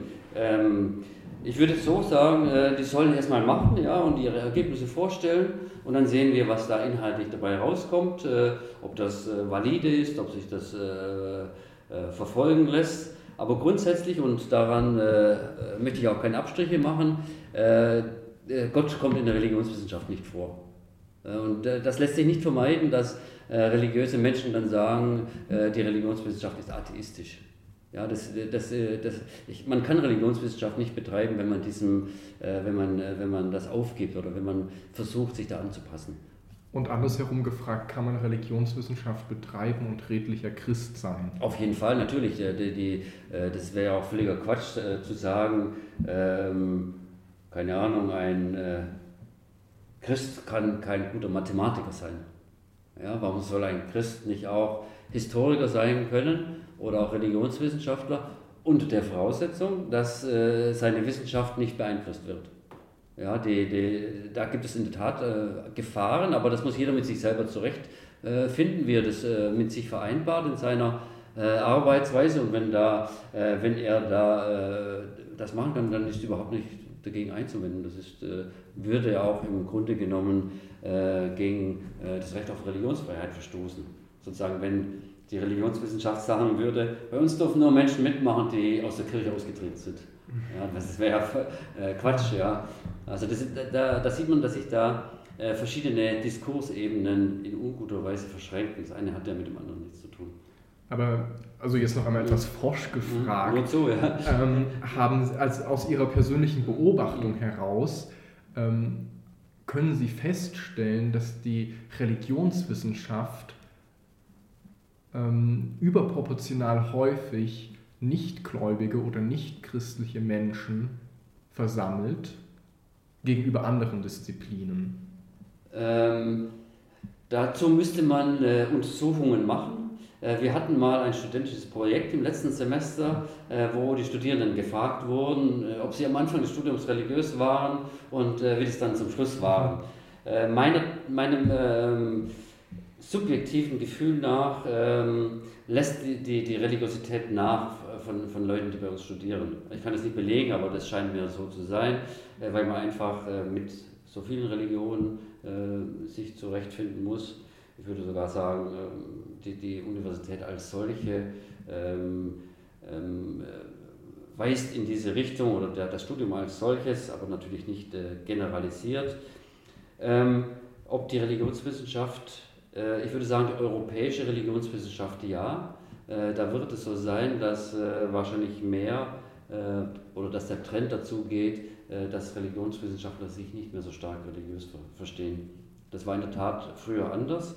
In der Tat war das aber auch ein Problem für uns, als wir nach dem Zweiten Weltkrieg in unserer Fachgeschichte, also nach dem nach dem Ende des nach dem Kriegende hatten wir gesamtgesellschaftlich so ein bisschen so einen Rechristianisierungstrend. Ja, das lässt sich auch historisch gut belegen. Und es hat auch dazu geführt, ähm, dass in unserer Standesvereinigung, der Deutschen Vereinigung für Religionsgeschichte, wieder mehr Pfarrer, äh, mehr Christen eingetreten sind, äh, was äh, wieder andere dazu gebracht hat, sich zu distanzieren, Ethnologen oder so, die da nicht mitgemacht haben. Ähm, die, das Fach selber ist nicht religiös, ganz eindeutig. Und die Vereinigung der internationalen Sinologen oder Mathematiker oder so, da, da wird auch niemand sozusagen nachblättern, gucken, man soll eintragen, welcher Religion man angehört. Das Problem ist tatsächlich, dass die, die, dieser Streit zwischen der, der Religionswissenschaft und der Theologie, dass da so ja, äh, so, ein, so, so ein Gegensatz konstruiert wird. Aber in der Religionswissenschaft gibt es da überhaupt keine Vorgabe, im Gegensatz zur Theologie, äh, wo man äh, keinen Abschluss machen kann oder zumindest nicht promovieren kann, kein Professor werden kann, wenn man nicht äh, das, äh, die, die richtige Religion hat. Aber auch da muss man davor warnen, das deutsche Modell ist nicht äh, allgemein generalisierbar. In der Schweiz sieht es wieder ganz anders aus, in den angelsächsischen Ländern sieht es ganz anders aus. Also da wird Religion anders äh, definiert auf der Ebene. Ich würde, glaube ich, trotzdem gerne nochmal noch mal danach haken, wo Jakob gefragt hatte. Wenn wir oder wenn die Religionswissenschaft das Konzept der Religiosität mhm. des Menschen restlos erklären könnte, also naturwissenschaftlich, geschichtlich, mhm. evolutionsbiologisch, ähm, würde man dann nicht sagen, ja gut, wir machen zwar explizit natürlich keine Aussage darüber, ob die Religion, äh, ob es Gott gibt oder nicht, aber wir erklären sozusagen die Religiosität des einzelnen Menschen restlos. Das heißt, wir brauchen sozusagen die, also wir wissen, warum der daran glaubt, aber das heißt sozusagen implizit doch nicht oder doch eigentlich schon, dass äh, Gott ist ja immer für den Religiösen die Ursache des Glaubens. Mhm. Und das würde ich ja dann sagen, nee, die Ursache des Glaubens ist, dass wir die und die Region im Gehirn gefunden haben und die verhält sich so und so. Also sozusagen, wir, wir nehmen dem Gläubigen seine, seine Grundlage. Äh, das stimmt, ja, das ist der zugespitzt und äh, der Gegensatz lässt sich nicht vermeiden. Ja, zunächst einmal aber äh, möchte ich widersprechen, wir können nicht alles erklären, auch die Religionswissenschaftler nicht. Noch nicht. wir haben immer nur Ausschnitte aus unserem Leben, äh, wo wir uns irgendwie einen Reim drauf machen wollen. Also wir versuchen bestimmte Dinge zu erklären äh, nur sagen wir, die, die, das irdische Leben ist schon so kompliziert, dass wir Mühe haben, uns da vernünftige Theorien zu bilden und haltbare Aussagen zu machen, dass wir überfordert wären, wenn wir über das Übersinnliche oder über die Transzendenz inhaltlich arbeiten würden. Ja, die kommt ins Spiel, aber sie kommt nur indirekt über die Empirie der Gläubigen ins Spiel. Ich würde kurz einmal weggehen von den großen mhm. Fragen und zu Ihrer konkreten äh, Forschung, mhm. auf die konkrete Forschung zu sprechen zu kommen. Sie beschäftigen sich unter anderem derzeit mit äh, Religions- und Religionsersatzunterricht in Deutschland. Mhm. Ähm, man muss das vielleicht auch noch mal kurz erwähnen für die Hörer, dass äh, Religionsunterricht wie Bildungspolitik mhm. allgemein in Deutschland Ländersache ist. Das ist von den Alliierten so vereinbart worden und es ist bis heute so geblieben. Mhm. Ähm, Vielleicht können Sie uns einen kleinen Einblick da in Ihre Untersuchungen geben. Wie gehen Sie vor bei der, bei der Erforschung von Religions- und Religionsersatzunterricht und zu welchen Ergebnissen kommen Sie dabei? Also zunächst einmal äh, äh, geht es nicht auf die Amerikaner zurück, sondern auf die Weimarer Reichsverfassung, unser System des Religionsunterrichts, als nach dem Ende des Staatskirchentums äh, das sogenannte Summepiskopat abgeschafft wurde, also die Oberhoheit des Staates über die Religion, äh, sind, äh, sozusagen hat man angefangen, Schule und Religion zu trennen. Schule war früher ein Anhängsel der Kirche. Die Kirchen haben über den Religion, über, nicht nur über den Religionsunterricht bestimmt, sondern auch über den anderen Unterricht.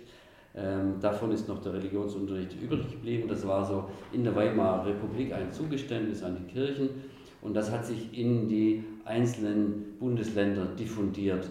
Äh, und weil wir äh, ein stark föderalistisches System haben, sind bei uns die einzelnen Bundesländer äh, für den Religionsunterricht zuständig und für diesen Religionsersatzunterricht. Wir haben aber im Grundgesetz diese Klausel, dass Religionsunterricht in den Schulen angeboten wird von den Kirchen. Also da ist dieses Trennungsgebot zwischen Staat und Religion äh, ein Stück weit aufgehoben. Äh, da äh, kooperieren oder da arbeiten Staat und Religion sehr eng zusammen. Das Problem, das sich hier stellt, ist, dass sich das Recht auf Religionsfreiheit mit der Verpflichtung auf den Religionsunterricht beißt. Also man kann jemand, der nicht evangelisch oder katholisch ist, nicht zwingen, an einem evangelischen oder katholischen Religionsunterricht teilzunehmen. Das hat ähm, mit sich geführt, dass man äh, für diese Leute dann äh, einen anderen Ersatzunterricht äh, anbieten möchte, wobei der Ethikunterricht, den es seit den 70er Jahren gibt, als eine Art Strafunterricht eingerichtet wurde, weil die Leute sich zu sehr vom Religionsunterricht abgemeldet haben. Also sobald man quasi das geöffnet hat, haben die Leute ähm, die Möglichkeit genommen und haben gesagt, nee, ich melde mich vom Religionsunterricht ab und damit das äh, nicht überhand nimmt oder dass die anderen auch in, äh, beschäftigt werden in der Zeit, hat man einen Ersatzunterricht etabliert, wobei dann zu fragen wäre, was ersetzt der Ersatzunterricht eigentlich? Ja, der, der Ersatzunterricht kann ja nicht die Religion ersetzen. Äh, dann hat man die Idee gehabt, der Ersatzunterricht, äh, der ersetzt die Moralität. Ja, dann hat man so impliziert, und das ist ein bisschen gemein, aber impliziert, diejenigen, die nicht zum Religionsunterricht gehen, die haben moralische Defizite. Ja, und die müssen sie in diesem Ethikunterricht äh, sozusagen auf, äh, bereinigt bekommen. Äh, also da stimmt das System insgesamt nicht. Und jetzt haben wir eben ähm, die, die, dieses Problem, äh, dass äh, immer weniger äh, Kinder noch kirchlich gebunden sind, dass also die Teilnahme am Religionsunterricht stark zurückgeht, dass wir in einigen Bundesländern, in einigen, Gegenden mehr anders religiöse Kinder haben. Was macht man mit denen? Und äh, da äh, setzt dieses Projekt, da geht es um, einen, um ein Handbuch, da setzt dieses Projekt an. Äh, wir wollen äh, dazu aufrufen, äh, dass wir uns Gedanken machen, wie wir das System äh, verbessern können. Sozusagen, wie wir den Unterricht ähm, für alle gleich gestalten können. Und die Religionswissenschaft bietet ja keinen inhaltlichen Unterricht, kann keinen inhaltlichen Unterricht anbieten, sondern nur diesen religionskundlichen Bestandteil. Also wir unterrichten über die Religion, so wie der Historiker über die Geschichte unterrichtet. Ja, da geht es nicht um äh, katechetische Fragen, da geht es nicht, ob Gott war oder, und solche religiös-inhaltlichen Dinge, sondern nur diese religiös äußeren Dinge. Wobei auch im Religionsunterricht, ich weiß nicht, ob Sie Religionsunterricht hatten, aber im Religionsunterricht ist man auch schon sehr weit weg von den religiösen Inhalten. Also Religionsunterricht, wenn man mit den heutigen Schülern spricht, ist oftmals nicht viel anders wie Ethikunterricht. Also da wird über ethische Fragen diskutiert. Also da werden keine biblischen Geschichten mehr auswendig gelernt, wie das früher der Fall war. Also dieses Konfessionelle im engeren Sinne äh, ist zurückgefahren worden, einfach aus dem Grund, äh, weil das von den Schülern nicht mehr akzeptiert werden würde und auch weil die Lehrer das nicht mehr unterrichten würden. Also da gibt es tatsächlich auch eine. Und äh, ja, da, da ähm, sind die Dinge in Fluss geraten und äh, da muss man mal sehen, wie die Diskussion weitergeht. Also Sie haben jetzt sehr generalisiert von Religions- und Religionsersatzunterricht gesprochen. Mhm. Es ist ja nun doch in jedem Bundesland etwas anderes. Vielleicht können Sie uns da so ein, so ein Beispiel geben, wie stark äh, unterscheiden sich die Länder voneinander, wenn wir jetzt beispielsweise Berlin und Bayern in den Vergleich setzen. Also Berlin ist das beste Beispiel. Äh, das ist in der Tat äh, bedingt äh, durch die historische Entwicklung. Berlin hat ein Modell, das der Ethikunterricht obligatorisch ist und der Religionsunterricht freiwillig. Alle anderen Länder oder die meisten anderen Länder haben das Modell, dass der Religionsunterricht verpflichtend ist und der andere Unterricht freiwillig. In Berlin führt es dazu, dass neben dem Ethikunterricht, an dem alle Kinder teilnehmen müssen, es einen freiwilligen Religionsunterricht gibt von mittlerweile zehn Religionsgemeinschaften, von denen die Kirchen zwei sind. Aber es gibt auch einen buddhistischen, einen hinduistischen und äh, was viele nicht wissen, es gibt auch einen nicht religiösen Religionsunterricht in Berlin, der humanistische Lebenskunde heißt. Das hat historische Gründe, äh, von der, das hängt mit der Gleichsetzung von Religion und Weltanschauung zusammen, das würde jetzt aber zu weit führen. In, in, in, äh, je katholischer ein Bundesland ist, umso stärker ist der Religionsunterricht. Äh, das ist Bayern oder andere äh, Bundesländer. Und tatsächlich ist es auch so, dass der Ethikunterricht oder der Unterricht, der an die Stelle des Religionsunterrichts tritt, ähm, ich will sagen, von staatlicher Seite nicht nur nicht gefördert wird, man hatte das Gefühl, in Bayern wird das sogar richtiggehend obstruiert. Also die Süddeutsche Zeitung schreibt da regelmäßig darüber, dass die Situation der Ethiklehrer in Bayern katastrophal ist. Äh, dort unterrichten äh, Menschen Ethik, die nichts Annäherndes in der Richtung studiert haben. Es gibt keine Ausbildung dafür. Das ist offensichtlich dazu gedacht, in Bayern diese nicht religiöse Alternative zum Religionsunterricht möglichst klein zu halten. Aber in anderen Bundesländern äh, gibt es als Ersatz für den Religionsunterricht Philosophie, äh, in anderen gibt es Werte und Normen, äh, in Brandenburg äh, gibt es den LER-Unterricht und so gibt es in jedem Bundesland ein anderes Modell, ähm, was zu einem Flickenteppich führt, äh, den selbst die Fachleute nicht mehr überblicken.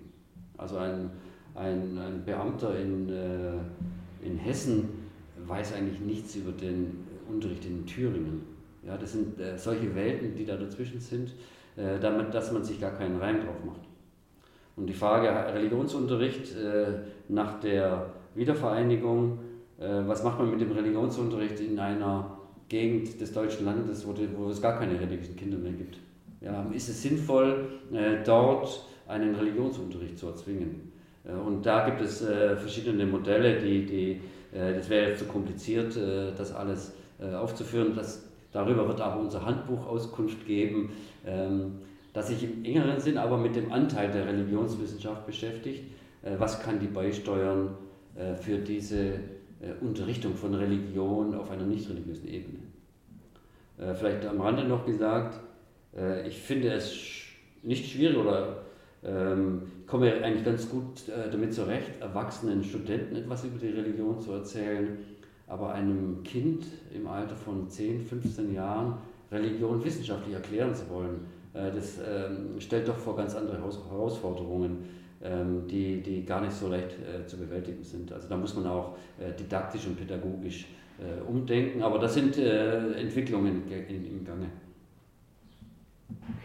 Was halten Sie von der Argumentation, dass es eigentlich überhaupt keinen Religionsunterricht in der Schule geben dürfte? Sie hatten das ja schon mhm. angeschnitten, weil es ja eigentlich sozusagen nicht mit der Säkularität mhm in Einklang gebracht werden kann, dass während der Schulzeit Religion oder mhm. insbesondere eine spezielle Religion, wie zum Beispiel Christentum, mhm. unterrichtet wird. Also wenn man äh, Staat und Kirche trennt oder Staat und Religion trennt, äh, dann äh, müssten auch die anderen Bereiche getrennt sein. Man kann äh, keinen, äh, es wäre ungut, äh, die eine Religion anders zu behandeln als die andere. Ja, das, das kann man aber sozusagen nicht abstrakt von hinten her gedacht beantworten, sondern man muss diese äh, diese äh, Entwicklung aus der Geschichte heraus verstehen, äh, warum das so gekommen ist. ich bin in der Tat, wäre ich dafür, dass der Religionsunterricht freiwillig ist. Ja, dass niemand gezwungen wird, daran teilzunehmen und dass man sich Gedanken machen muss, wie man einen inklusiven Unterricht organisiert, der die Schüler nicht nach Religionen trennt, sondern der, äh, wenn man Ethik unterrichten möchte oder Moral lehren, äh, wo man dann alle, die muslimischen Kinder, die christlichen Kinder, unabhängig von, von, von der Religion der Eltern oder der Kinder, äh, wo man die unterrichtet. Das, da wäre ich in der Tat dafür. Aber die, wenn man noch ein kleiner Nachsatz, darüber kann man nicht so ohne weiteres diskutieren, weil da wirklich eine, eine Riesensumme an Geld dran hängt. Das sind, äh, da, geht es, da sind wir gleich in, in, in Milliardenbeträge, da geht es um die Lehrerausbildung, äh, die Lehrerausbildung der, an den Universitäten und so weiter. Also da, ähm, da gibt es nicht nur ideelle Auseinandersetzungen, sondern da wird es auch Verteilungskämpfe geben. Hm. Und die, also der Religionsunterricht ist ja nicht der einzige Bereich mhm. in Deutschland, in dem das Christentum einen gewissen Vorzug mhm. erhält. Zum Beispiel auch beim Einzug der Kirchensteuer sind mhm. ja Staatsbeamte äh, beteiligt. Und würden Sie sagen, dass diese Maßnahmen, die anderen Religionen verwehrt bleiben, dass sie äh, entgegen der Gleichbehandlung der unterschiedlichen Religionen in Deutschland wirken? Meiner Meinung nach ja. Tatsächlich bin ich der Meinung, äh, ich habe mich da auch äh, kürzlich erst in einem Artikel ausgelassen darüber. Ähm, in der Tat ähm, ist äh, gleich nicht gleich. Ich habe da den Vergleich gezogen, ähm, der Emanzipation aus den 50er Jahren, wo man genau so argumentiert hat. Ja, im Grunde genommen, im Prinzip sind Frauen und Männer gleich. Aber wir können dieses Prinzip nicht so ex extrem durchführen. Ja, äh, da, hat man, da haben auch die, die, die Kirchen für eine gestufte Parität plädiert. Äh, und in Wirklichkeit ist es aber eine Ungleichheit. Und die, im Laufe der Zeit haben die Kirchen diese Position aufgegeben und haben äh, sich mehr oder weniger äh, auf die Gleichberechtigung eingelassen. Und so ist es im Moment auch, äh, dass man von verschiedenen Graden der Gleichheit spricht. Parität nennt sich das. Der, ähm, juristisch läuft es vor allem über den Status der Körperschaft des öffentlichen Rechts, wo die Unterschiede dann sich bemerkbar machen. Aber es sind tatsächlich Privilegien da, ganz eindeutig, über die man nachdenken muss. Und da, darüber muss man einen seriösen Diskurs führen und dann muss man sehen, äh, gibt es Dinge, die, die äh, bewahrenswert sind aus der früheren Zeit oder was sind Zöpfe, die abgeschnitten gehören. Äh, was man aber nicht machen sollte, ist äh, sozusagen von diesem Gleichheitsgrundsatz abweichen. Was aber nicht heißt, dass alles gleich ist, dass es keine Unterschiede gibt. Das war auch so bei diesem Diskurs, Frauen und Männer gleich. Ähm, löst sich dann alles auf. Ja, dann, äh, aber natürlich gibt es Unterschiede zwischen Frau und Mann. Und so wie es Unterschiede zwischen einem großen und einem kleinen Fußballverein gibt, gibt es auch einen Unterschied zwischen großen und kleinen Religionen. Und das muss man alles in dieser Gleichheitsdiskussion berücksichtigen. Äh, fast zum Schluss nun äh, würde ich gerne nochmal auf die Religionswissenschaft als Fach zu mhm. sprechen kommen, auch im Vergleich zu anderen Wissenschaften. Mhm. Es hat sich ja der, der Trend bemerkbar gemacht in vielen Geistes- und Sozialwissenschaften, dass in den letzten Jahrzehnten oder dem letzten mhm. halben Jahrhundert, könnte man sagen, verstärkt auf, auf quantitative Erklärungsmodelle zurückgegriffen wird. Also die Religionssoziologie ist deutlich quantitativer mhm. ausgerichtet und eben auch die, äh, die kognitive Religionswissenschaft mhm. versucht, dezidiert einen, einen naturalistischen mhm. Zugang zur Religion mhm. zu finden. Das ist ja auch eine Entwicklung, die wir zum Beispiel in der Psychologie sehen, in anderen Wissenschaften. Ähm, wie glauben Sie, ist dieser Trend entstanden und wie bewerten Sie ihn im Hinblick mhm. auf die Religionswissenschaft? Also ich würde äh, auch doppelt argumentieren, ähm, nicht prinzipiell dagegen, auch nicht prinzipiell dafür. Es ist gut, äh, wenn die Religionswissenschaft, das hat früher ihre Stärke ausgemacht, äh, sich offen gegenüber benachbarten Disziplinen zeigt. Ja, wenn sie, äh, am Anfang hat sie sehr stark mit der Ethnologie zusammengearbeitet, mit der Soziologie, mit der klassischen Altertumswissenschaft, ähm, es gibt durchaus sinnvolle Ansätze, auch mit der Psychologie, mit einer naturwissenschaftlich arbeitenden Psychologie zusammenzuarbeiten. Da sehe ich überhaupt keine Schwierigkeiten. Man muss nur aufpassen, dass man nicht den Charakter der Wissenschaft aufgibt. Aber das betrifft nicht nur die Religionswissenschaft, sondern alle Geisteswissenschaften. Sie haben die Psychologie angeführt. Ich denke, in Deutschland ist das Problem noch größer als in anderen Ländern. Diese, dieser Streit äh, ob die Psychologie in eine naturwissenschaftliche Fakultät gehört oder in eine geisteswissenschaftliche. Ähm, die ist in der Religionsforschung, also in unserem Fach eigentlich nicht stark ausgeprägt. Also das sind Dinge, die so ein bisschen außerhalb eine Rolle spielen. Ähm, und ich sehe eigentlich nicht, äh, dass da die Identität des Faches irgendwie bedroht wäre. Äh, das ist, ähm, ich sehe auf der anderen Seite schon, dass sich alle anderen Fächer in den letzten Jahren mit religiösen Themen beschäftigen ähm, und sich stark dem Religionsthema zuwenden. Äh, aber ich sehe nicht äh, sozusagen, dass die, die, die, dieser äh, naturwissenschaftliche oder, naturalistische Zugriff auf Religion, äh, dass der übergreifen würde in unsere äh, geisteswissenschaftlichen Fakultäten. Weil also im, im, Hinblick auf die Psychologie könnte mhm. man ja etwas böse formulieren. Ähm, man hat, solange man nicht in der Lage war, mhm zu verstehen, was neuronal funktioniert, mhm. hat man sich darauf, ähm, darauf beschränkt, das Hirn als Blackbox zu mhm. betrachten und ganz behavioristisch mhm. untersucht, was passiert, wenn ich etwas Bestimmtes tue, also Reiz und Reaktion. Und als man dann aber durch die kognitive Wende in der Lage war, auch Aussagen über die neuronalen Prozesse zu machen, die das bewerkstelligen, hat sich die ähm, also hat sich zumindest ein starker naturwissenschaftlicher mhm. Zweig in der Psychologie mhm. gebildet. Mhm. und Jetzt könnte man ja etwas gemein nachfragen, ist die Religionswissenschaft noch eine im Wesentlichen hermeneutische Wissenschaft, weil wir noch nicht so weit sind, sie auf ein mhm. naturwissenschaftliches Niveau zu heben? Nee, das ist ganz eindeutig nein. Äh, das sind eben äh, bestimmte Lebensbereiche, die mit äh, unterschiedlichen Methoden erfasst werden. Auch die, die Psychologie ich, das ist in jeder Hinsicht zu befürworten, diese äh, neurophysiologischen Studien, aber darüber, da, daraus wird sich kein Liebesgedicht ableiten lassen.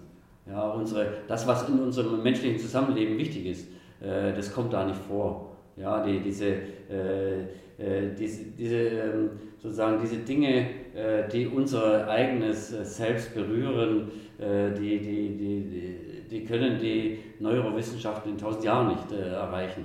Also da braucht man sich keine Sorgen machen. das menschliche Leben ist viel zu kompliziert, auch das Gehirn ist viel zu kompliziert, als dass man das äh, sozusagen äh, auf ein Computermodell runterbrechen könnte. Es ist sinnvoll, dass man diesen Vergleich macht, aber man muss sehen, dass man ihn nicht übertreibt. Also dieses andere bleibt uns erhalten. Also Hass, Liebe und solche Dinge. ähm, Sie hatten ja zu Beginn gesagt, dass die Religionskritik äh, oder dass Sie die in vier, vier Kategorien mhm. einteilen. Und da würde ich jetzt mal aus der mhm. Kategorie der weltanschaulichen mhm. Kritik äh, auf Richard Dawkins mhm. zur Sprache kommen. Er hat ja die Religion mit seiner Meme-Theorie mhm. erklärt. Also Meme ist sozusagen das Gegenbeispiel zu Gene, mhm. ähm, also eine Art Strategie oder Idee, die sich genauso verbreiten kann wie eine Erbinformation, zum Beispiel wenn sich in Arabenpopulationen ähm, die Strategie durchgesetzt hat, dass man Nüsse knacken kann, indem man die auf eine Straße wirft, dann ist das natürlich nicht in den Genen, sondern das ist dann eine Art Strategie oder ein Meme, was sich mhm. verbreitet hat, weil es effektiv ist. Und so sieht er die Religion auch als eine Art, man könnte sagen, Geistesvirus oder so hat er es auch formuliert, mhm. glaube ich. Ähm, wie steht die Religionswissenschaft und wie stehen Sie zu dieser Theorie, diesem Ansatz? Äh, die Religionswissenschaft insgesamt äh, grundsätzlich ablehnend. Äh, das ist vorwissenschaftlich ähm, die sozusagen dieses, äh, er ist selber ja auch schon davon abgerückt ein bisschen, äh, dieses äh, biologistische Modell äh, auf die Religion zu übertragen. Äh, das, ist, äh, das ist schlichtweg Nonsens. das ist, hat man aber oft diese, wenn ein Physiker Theorien, wenn ein Physiker Theorien über Religionen macht, dann kommt eine Art Maschinenmodell raus. Und wenn ein Biologe sich eine Religionstheorie ausdenkt, dann kommt sowas dabei raus. Das ist ganz eindeutig berufsbedingt. Das ist aber jetzt, äh, das ist, hat mit, äh, mit der Religionswissenschaft nichts zu tun, das ist ein gesellschaftlich äh, relevantes Phänomen und ich finde auch viele Argumente, die der Dawkins religionskritisch vorbringt, da kann man darüber diskutieren. Aber sozusagen aus seiner Religionskritik heraus eine Religionstheorie zu basteln, das geht furchtbar in die Hose. Und es geht auch bei ihm furchtbar in die Hose, weil er ja auch überhaupt keine äh, Studien betrieben hat zur Religion. Das ist sozusagen eine Theorie, die aus der Biologie heraus entwächst. Und das ist das große Problem, äh, dass Menschen über Religionen reden, ohne dass sie sie vorher studiert haben, sondern mit einem bestimmten Bild rangehen und äh, sozusagen ihre eigene Meinung dadurch bestätigen. Und äh, nochmals, Religion ist viel zu komplex, als dass man sagen könnte, sie ist nur gut oder nur schlecht oder sie ist nur so und nur so. Das ist äh, Nonsens. Gut, ja, ja, also die sozusagen Dawkins persönliche Position zur Religion äh, mal außen vor gelassen, könnte man ja sagen, trotzdem oder trotzdem Anhänger dieser Meme-Theorie sein. Zum Beispiel, manche Religionen scheinen ja dominanter zu sein als andere, zum Beispiel in der Ausbreitung. Also zum Beispiel haben ja alle, alle der größten Weltreligionen irgendwie einen Missionsgedanken mhm. grundsätzlich. Das nee, nee, kann man aber egal, ja. Okay, es erscheint einem Laien wie mir so zu sein. Ja. Also die Idee, dass sozusagen die Religion sich auch nur verbreiten kann. unsere, sie, unsere Religion sagen so, aber es ist nicht so. Andere Religionen haben das nicht. Wenn sie, wenn sie gewisse Merkmale mhm. aufweist, die sie irgendwie attraktiv machen. Äh, ja, da kann man drüber nachdenken, aber ähm, sozusagen das für alle, für die Religionen, das ist sehr simplizistisch gedacht, ja, dass man sagt, das, was sich durchsetzt, hat Recht. Ja, der, man hat ja gesehen vorher, äh, dass sich Religionen ähm, ähm, sehr stark äh, verwandeln, dem Wandel unterliegen. Also dass man äh, auch innerhalb der, der, der, Religion nicht so eine eindeutige Zuordnung machen kann. Und das Wichtigste, äh, das kann ich vielleicht, wenn wir jetzt am Ende des Gesprächs sind, noch als Joke anbringen. Ich frage Sie mal, was denken Sie, wie sich Religionen ausbreiten? Was ist sozusagen das Medium, warum Religionen zunehmen? Also jetzt zwei unterschiedliche Fragen, ne? wie sich Religionen ausbreiten mhm. und auf welchem Weg oder so. Weil Sie gesagt haben, es gibt Religionen, die erfolgreich sind und die, die mehr zunehmen. Was denken Sie, warum äh, Religionen mehr werden? Ich denke, weil mehr Menschen miteinander sprechen und das Medium der Ausbreitung ist ja mhm. sozusagen, wenn man jetzt diese Meme-Theorie bedienen möchte, ist ja von Mensch zu Mensch. Also ich glaube, so ein, in, in makrohistorischer Perspektive würde ich sagen, ähm, zunächst politisch staatlich oktroyiert und dann aus Tradition beibehalten. Mhm. Tradition ist ein gutes Stichwort. Äh, Sie haben, das finde ich gut, beide nicht gesagt, das ist der religiöse Inhalt, die Mission. Aber der, der, den, den Joke, den ich immer bringe, das, der, der, das Tool, das Religion ausbreitet, ist der, Mensch, äh, der männliche Penis. Ja? Die Religionen werden über die Kinder weitergegeben. Ja, das ist, das äh, ist so ein bisschen Tradition so. Äh, das ist sozusagen, und das, das andere kommt sekundär dazu. Und da muss man tatsächlich aufpassen, ähm, äh, diese evolutionistischen Gedanken haben eine gewisse Berechtigung, aber ähm, kann man deswegen sagen, ähm, äh, gut und böse ableiten, äh, besser oder schlechter. Das könnte man natürlich auch auf andere, nicht nur auf Religion beziehen, sondern auch auf andere Weltanschauungssysteme. Äh, da geht die Theorie von äh, Dawkins äh, führt viel zu weit. Und ich weiß auch gar nicht, ob er sie noch äh, so vertritt in dem Sinne. Bevor wir das Gespräch schließen, haben wir noch so eine Reihe von Rapid-Fire-Questions, wie wir oh. sie nennen. Das heißt, es sind einfach kurze Fragen, insgesamt acht Fragen, auf die Sie auch sehr kurz in einem Satz, äh, in einem Stichwort oder auch länger, wie Sie möchten, antworten können. Die erste Frage wäre, welchen Ratschlag würden Sie einem jungen Menschen, der eine Laufbahn in Ihrem Fachbereich anstrebt, mit auf den Weg geben? Wenn er sich dafür interessiert, unbedingt soll er das machen. Er soll sich aber darüber im Klaren sein, äh, dass es beruflich äh, schwierig wird. Er soll äh, sich Gedanken machen, mit was er sein Studium kombiniert und was er vielleicht noch anderes dazu nehmen kann. Soll nicht glauben, dass am Ende sozusagen eine Karriere steht. Sie, Sie haben selbst Religionswissenschaften, Philosophie, Geschichte und Arabistik studiert. Ähm, wie so ein solches Studienpensum zu bewältigen? Was empfehlen Sie heutigen Studierenden? Äh, ich empfehle heutigen Studierenden, was ich äh, früheren auch empfehlen, empfohlen habe, äh, das zu studieren, wofür man brennt, wofür einen das Herz schlägt, die ökonomischen Aspekte beiseite zu lassen, seinen Interessen zu folgen und dann sekundär zu sehen, wie man das mit dem mit dem, mit dem Einkommen irgendwie harmonisieren kann. Wenn bei einem Hörer nun das Interesse für eine wissenschaftliche Auseinandersetzung mit Religion geweckt wurde, wie kann er oder sie am besten in das Thema einsteigen? Äh, sie meinen äh, Bücher oder? Zum Beispiel. Mh, hm. Oder Online-Vorträge? Äh, für, äh, für Laien ist gedacht? Oder? Ja. ja. für, ähm, Bücher sind natürlich ein gutes Medium, aber das, die, die, die, große äh, Problematik besteht darin, dass der Leser nicht weiß, welche Bücher er lesen soll. Und da, da kommen Sie ins Spiel. Als Experte. Ähm, äh, ja, ich würde empfehlen, Einführungen zu lesen, seriöse Einführungen. Äh, ich nehme das jetzt äh, aus unserem Gespräch mit, dass wir vielleicht äh, sowas wie Literaturlisten geben, Lesempfehlungen geben könnten.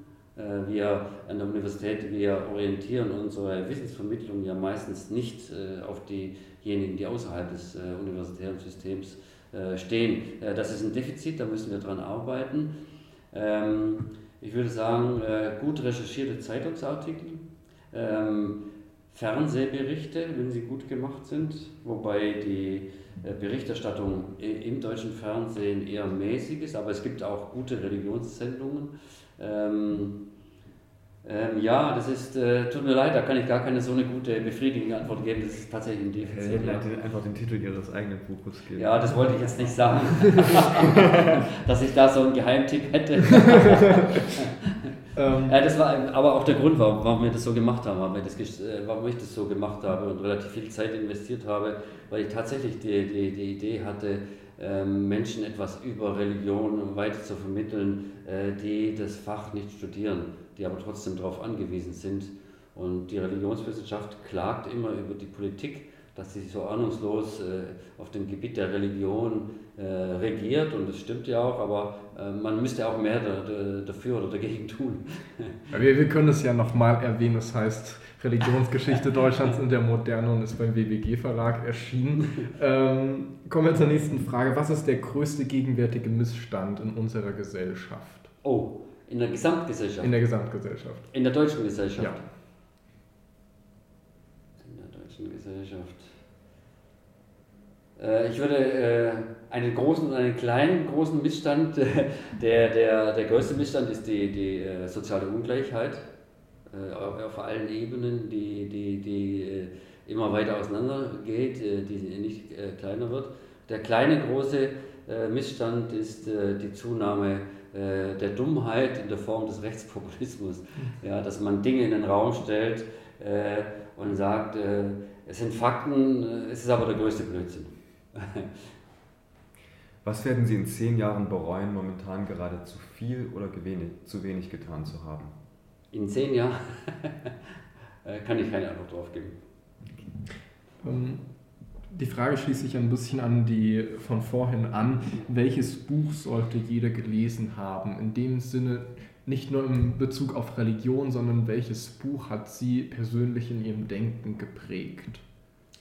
Ich meine, äh, ich bin da sicherlich nicht repräsentativ ähm, für alle. Das äh, Buch, das mich am meisten geprägt hat, ist äh, neben dem Kapital die Kritik der reinen Vernunft aber das würde ich jetzt nicht unbedingt als äh, Leseempfehlung weitergeben, weil das äh, ist schon eines der schwierigsten Bücher überhaupt äh, auf der Welt. Also da, das sollte man äh, Spezialisten vorenthalten. Ähm, ich selber bedauere, dass ich sehr wenig Zeit habe, die äh, Klassiker zu lesen, äh, auch die Literatur mich stärker zu vertiefen. Also da ähm, muss man auch gar nicht auf den wissenschaftlichen Bereich gehen. Da kann man auch, es gibt auch gute ähm, Literatur, die jetzt nicht von Wissenschaftlern geschrieben wird. Wenn Sie eine Persönlichkeit aussuchen könnten, tot oder lebendig, die uns bei Kontakt mit einer außerirdischen Spezies vertritt, wer wäre es? Also das würde ich am liebsten selbst machen. okay, und die abschließende Frage, wenn Sie die Möglichkeit hätten, ein Gesetz im Alleingang per, De per Dekret durchzusetzen, was würden Sie entscheiden? Fällt mir gerade schwer, ähm, da jetzt äh, keinen äh, Nonsens zu reden. Äh, was man sich wünschen würde, naja, ein schönes Gesetz wäre, dass alle Menschen äh, im Lotto gewinnen. Okay, okay. Äh, vielen Dank für das Gespräch. Ja, vielen Dank. Hat Spaß gemacht. Aber das wäre doch cool, alle gewinnen im Lotto. ja, dann vielleicht ein Euro oder so Payout, oder? Also vielen Dank nochmal.